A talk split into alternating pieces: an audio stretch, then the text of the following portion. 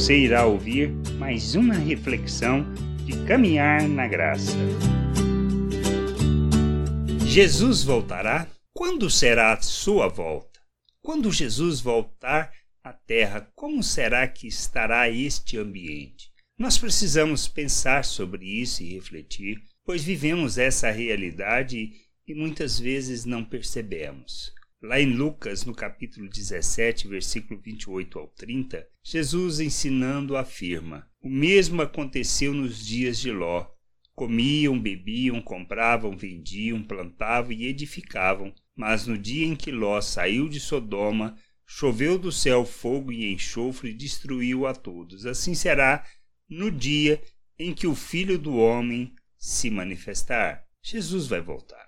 Isto é algo claro, afirmado e é um fato na palavra de Deus. E o que acontecerá, como estará o mundo, não diferente do que ele falou na realidade de como viviam na cidade de Sodoma, na cidade onde Ló estava. Simplesmente viviam as suas vidas, buscavam seus interesses, praticavam é, todo tipo de ação relacionada à forma de pensar deste mundo manifestando ganância, manifestando egoísmo, manifestando arrogância, o orgulho, comemoravam, não estavam preocupados com o dia de amanhã. Não estavam preocupados com o que estavam fazendo e nem em conhecer a Deus. Uma vida de justiça não era algo que fazia parte, justiça que revela a Deus.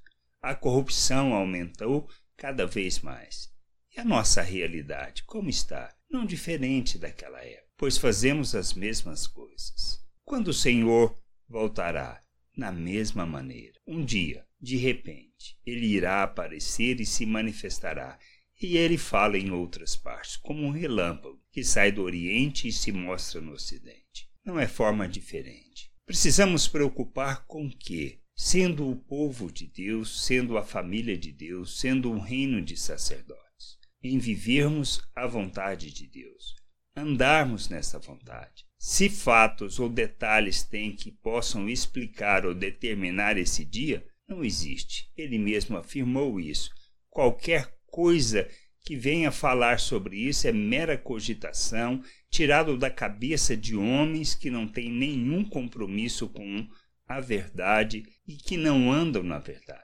Nós precisamos entender que nós temos que viver de maneira atenta como servos fiéis que honram e glorificam o seu Senhor. Andarmos na verdade, honrarmos ao Senhor. Este é o nosso compromisso. Expressarmos suas virtudes, revelarmos o reino de Deus neste mundo, andarmos em justiça. E andarmos em justiça implica entendermos que não somos mais servos escravos do pecado, não estamos mais sujeitos ao pecado e aos desejos da natureza humana. Fomos libertos para podermos rejeitar isso, rejeitar esta forma de pensar, essa maneira de viver e andarmos neste mundo como filhos de Deus, capacitados para rejeitarmos as paixões humanas e andarmos como filho, como Cristo neste mundo sendo seus imitadores, sendo servos da justiça, ou seja, praticando a justiça de Deus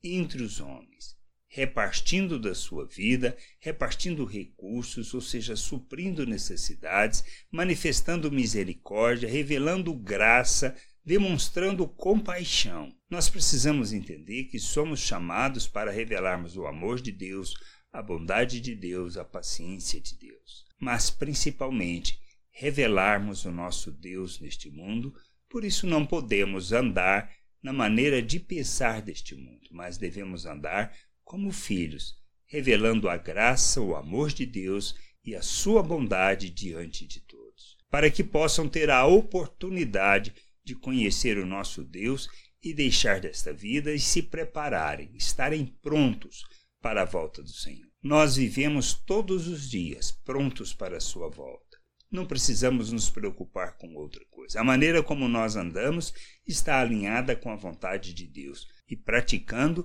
revelando, manifestando as suas virtudes. Não existe outra maneira de vivermos e nem de estarmos prontos para a sua volta. Caminhando para a maturidade, plena estatura de Cristo, de maneira que Cristo seja revelado, expresso em todas as nossas ações. Ele nos chama para participarmos da sua glória e revelarmos o seu reino, e quando assim vivemos, nós estamos preparados para a sua volta. Este é o papel, a responsabilidade do seu povo: encher a terra com conhecimento da glória do Senhor, manifestar o reino, revelar a glória de Deus em tudo que fizermos. Nós não temos outro papel, outra responsabilidade para vivermos neste mundo. Que a gente possa aprender isso, compreender estas coisas e buscar o conhecimento e o entendimento da vontade de Deus para nos comprometermos e andarmos neste mundo como Cristo, revelando o Pai